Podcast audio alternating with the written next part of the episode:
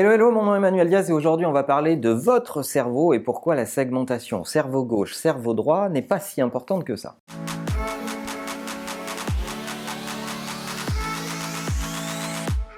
Si vous vous êtes un jour intéressé à la façon dont fonctionne votre cerveau, vous avez forcément été exposé à cette euh, approche qui euh, sépare le cerveau en deux, entre la partie gauche et la partie droite et on connaît tous les segmentations euh, rapides de ces deux parties. Alors ça ferait certainement gémir les spécialistes du cerveau, mais grosso modo, si ça vous intéresse, vous pouvez googler ça, mais pour faire simple, la partie gauche est essentiellement reliée à des mécanismes de rationalité, de logique, de calcul et de langage, alors que la partie droite de votre cerveau serait affectée plutôt aux mécanismes de créativité, d'imagination euh, et les mécanismes de rêve. Cette segmentation est souvent utilisée dans les formations managériales pour essayer de stimuler telle ou telle partie de votre cerveau, un peu plus de cerveau gauche, un peu plus de cerveau droit. Il y a d'ailleurs des recruteurs qui classent des candidats en disant, celui-là il est très cerveau gauche ou très cerveau droit et c'est devenu quelque chose d'assez habituel dans les affaires de segmenter à la fois les gens et euh, les candidats, les habitudes autour de cette façon de regarder les choses. Or, je suis tombé sur un certain nombre de travaux qui parlent d'une autre segmentation moins connue que j'avais envie de partager avec vous aujourd'hui, qui parle plutôt d'une segmentation avant et arrière. Certains spécialistes confirment que c'est dans la partie arrière du cerveau que l'on stocke euh, des mécanismes de réflexe, d'habitude basés sur l'expérience, basés sur la connaissance. Alors que dans la partie avant du cerveau, on y trouve plutôt des mécanismes de créativité, d'adaptation euh, pour faire face à la surprise ou essayer de trouver des solutions face à l'inconnu. C'est plutôt, c'est, plutôt une partie plus plastique euh, qui, qui est mobilisée face à des situations assez peu.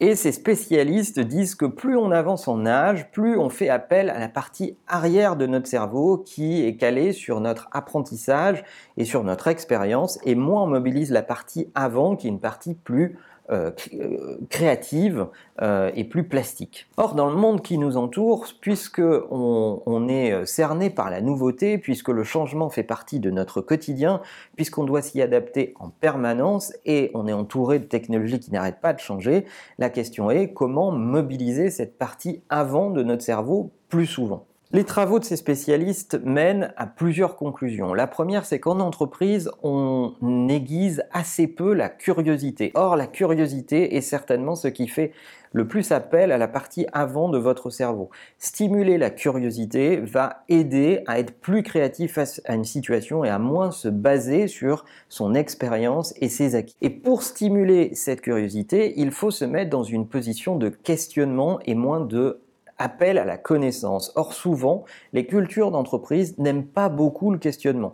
On a peur de ne pas savoir répondre à une question, on a peur d'être bête ou on a peur, qui plus est quand on est manager, de montrer des faiblesses, euh, considérant que ne pas savoir répondre à une question est une faiblesse. Or, les organisations qui sont les plus créatives et les organisations qui euh, aiguisent le plus la curiosité de leurs collaborateurs sont, dans beaucoup d'industries, celles qui performent le mieux et il y a une corrélation directe entre curiosité, questionnement et créativité. Si vous voulez donc faire face au changement, demandez à vos collaborateurs d'être plus ouverts face au changement, stimulez leur curiosité, posez-leur beaucoup de questions, posez-vous vous-même beaucoup de questions et acceptez de ne pas savoir, stimulez la partie avant du cerveau de vos collaborateurs et la vôtre, et ça va vous permettre de faire face au changement avec beaucoup plus de facilité. En tout cas, cette segmentation dont personnellement je n'avais jamais entendu parler, euh, et je trouve assez intéressante, et je suis sûr que si vous allez sur Internet, vous allez trouver des tonnes